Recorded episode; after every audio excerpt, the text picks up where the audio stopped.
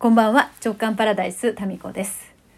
ここのところあれですね。この番組が始まって以来飛び飛びの収録になっておりますがいやー今日もいろいろとというか最近いろいろとあっております。えーと、まず今日はですね、えー、コミュニティクラブ JK の月に1回の定例会でございましてまあなんかこう定例会が一番心を休まる時のような気がします。え、今ですね90名、え、そこに参加してるんですけど、まあ、それぞれ、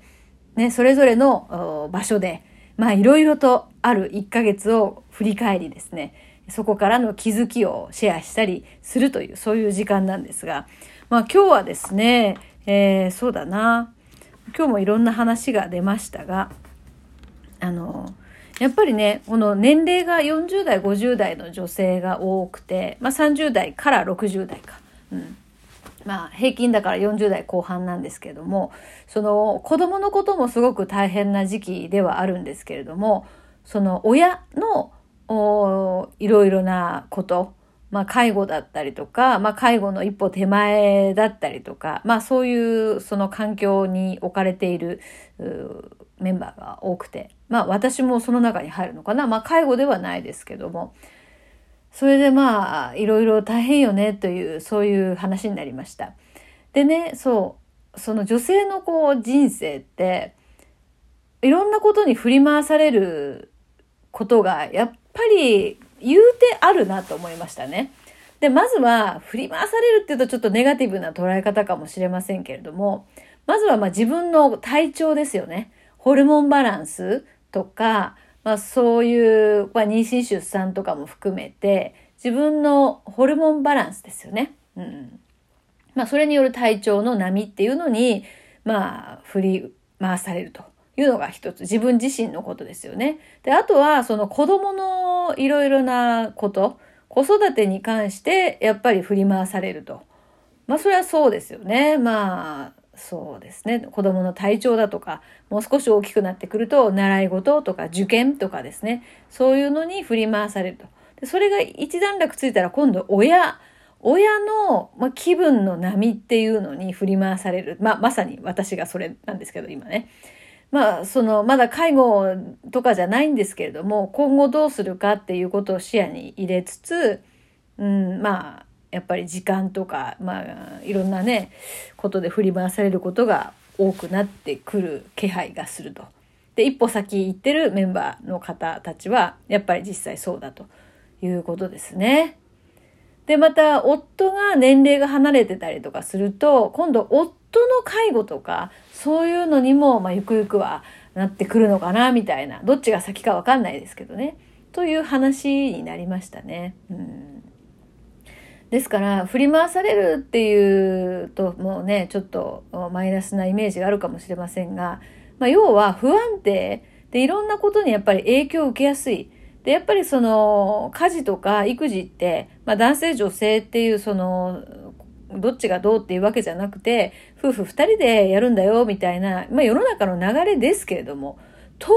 いえやっぱり長男の嫁とかですねそういうこう役割っていうのが、やっぱね、女性に、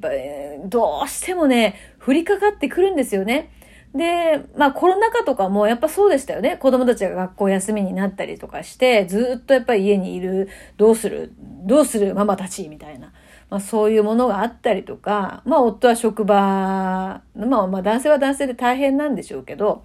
まあ、それぞれね、大変な課題とかあるんだけど、その、やっぱり女性のこの振り回されることによるストレス、これってね、大きいんですよ。なんでかっていうと、自分のやりたいことっていうのが未完了のまま終わっていくのがどんどん積み上がっていくんですよ。まそれ容量が悪いだけじゃないかって言われれば確かにそれもあると思うんだけど、あの、やっぱね、一筋縄ではいかない女性のままならなさっていうのは、あるんじゃないかなって思います。で、いろんなそのビジネス本だとか、いろんな方法で時間を有効に使うとか、効率よくやるっていうそのものはあるにはあるんだけど、このね、振り回される、その、まあ、竜巻が一つだけだったら太刀打ちできることもあるんですよ。例えば自分の体調とか一個だけ、まあそれでも結構きつい場合もあるけれども、だとしたらまあ、あの、それぞれ対処法はあるんだけど、この渦巻きがですね、二つ三つ重なった時って、もうね、洗濯機がもうどんな動きするかわかんない洗濯機の中にいるみたいな。一方方向だけじゃなくて、えー、左にも回り、右にも回り、飛び跳ねたりしてみたいな。なんか、そういう中にいることが多いわけですよね。で、自分のやりたいことをその中でやろうってしなくなってくると、本当に時間の管理とか気持ちの管理とかっていうのが大変になり、そして気がついたら自分のやりたいことはやってるけど、なんか休めてないよねっていう風になりがちなんですよ。だって自分のやりたいことやるためには、その他のことをぎゅーっとコンパクトにしてそこに入れ込むわけですから。とかね。で、まあそんな大変な中、いろいろ結構自分って頑張ってるじゃんっていう思える場所とか、まあ、思える方法ですよね。とか趣味とか、そういう場っていうの。つまり、その、なんか安定のゆったりできる場ですよね。それって、もう絶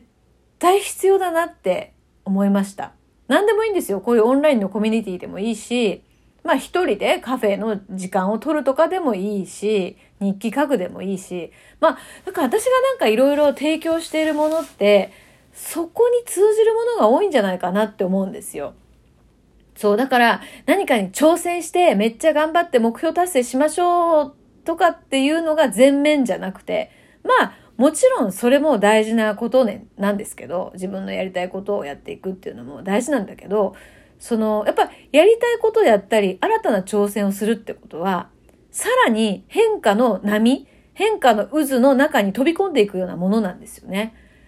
ですから、まあそれはそれでもちろん、あの、楽しいし、ありなんだけど、そういうこう各種、もう各種各方面から吹いてくる風に、もう折れないようにするには、戻る場所っていうのが必要なんですよね。で、まあ、これ今自分がめっちゃ忙しいから 改めてそう思ってます。もうさ、ちょっと聞く？うん、聞いてくれる？みんなも多分そうだよと思う。いろんなことがね。まず、まあ、まず自分がやりたいこと、クラブ JK とか、まあこれはいいですよ。これはもう、あの、どっちかっていうと、こう、ほっとできる場所ですから。仕事がほっとできる場所っていうのもなんかね、ありがたいことですけど、みんなの顔見るのがほっとできる場なんですよ。まあ、それはそれとして、まず、まあ、この今回のね、両親をフィリピンに連れて行くって、これが結構ね、打撃がね、大きかったですね。うん。まあ、あのー、まあもうね、もう説明はちょっと省きますけれども、高齢の両親が、まあ父がですね、えー、フィリピンに行きたいというので、えー、なんとか、まあいろいろね、旅行会社とか、まあいろいろして買いましたと、チケットも。そしたら今度母が世界情勢とかを見ていて不安だからやっぱやめると言い出しました。で、それでキャンセル料はどうなってんのかなとかいうのを旅行会社に問い合わせ、返事が来て、妹とまた相談して、で、どのこうの。で、結局ですね、妹と二人で行くことにしました。はい。あの、まあ、父のあ母のね、祖母の異例の旅だったんですけど、目的はね。なのでまあ私と妹が代理で行って動画とかをまあ父に見せるっていうそういうことでですね、今回は行こうと思っています。だからまあフィリピンには行くということになりました。はい。というのをね、決めたり。まあその他もろもろですよ。ちょっとね、ここの中では言えないもう身内のいろんなことが、あまあ、このフィリピンのことをきっかけにですね、いろいろこう出てきまして、まあ、それ、それにこう追われている。まあね、感情的になるよね、やっぱり。うん、年を取るとね。で、あの、思い込みと、思い込みが強固になっていくっていうのと、感情的になるっていうこのセットが、やっぱりそこに対応する側としてはですね、こっちも不安定だと、やっぱね、ぐちゃぐちゃになっていくんだよね。うん。だからまあ、そこのね、安定感っていうのを、保ちながら、保つためにはやっぱり、ほっとする場とか、安定、いつものってやつですね。私結構これだ言ってるよね、ずっとね。いつもの何かっていうのがすごく大事だよっていうのを言っていて、まあ、この直感パラダイスもそういう場になれればいいなって思ってるのってさ、今思ったけど、思ったけども、いや、うちの母がね、結構不安定な人なんですよ。多分、それを見てるんで、やっぱ安定の場所とか、本当にくつろげる仲間とか、場所っていうのが大事だよねっていうのはあるかもしれん。うん。まあ、父がね、自衛官で転勤族だったので、あっちゃこっちゃ、あの、行く人生、まあ、母もそういう意味では振り回された人生だったと思うんですけど、それでそのたんびになんかやっぱり、まあ、まあ大変ですよね、子供、兄弟は、ね、3人なんで。なんですけど、なんかね、大事だったんですよね。うん。で、やっぱ母もその、ちょっと華やかさがあって、スタイルもシュッとしてて目立つんですよ。で、まあそういう、そのまあ、ところから、やっぱ人間関係で、妬みとかでやんや言われたりとかですね。まあそういう感じで、こう、やっぱ本心で腹割ってくつろいで話せるとかっていうのが、まあ、まあ母の場合はなかったのかなと。で、私は子供心にそれを見てて、もうちょっと、こう、リラックスして、かっこつけずにね、なんか、こう、くつろげる場所ってあったらいいよね、みたいなことを思ってたんだと思うな。うん。まあね、この、なんでしょうね。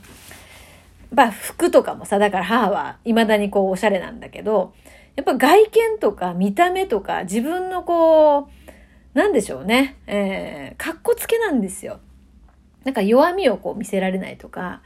なんか普段着ももうスーツみたいな。なんかそういうとこです。だから、まあやっぱり結局ね、親ってね、いろいろ自分の中の何かと繋がってますよね。で、私があんまりこう自分の見た目とか服装ってこだわらないっていうのも、ある意味ね、母への反発でしょうね。うん。ということで、あ、なんかあっという間に12分になりましたが、ちょっとお便り紹介したいので、もう一つおしゃべりしようと思います。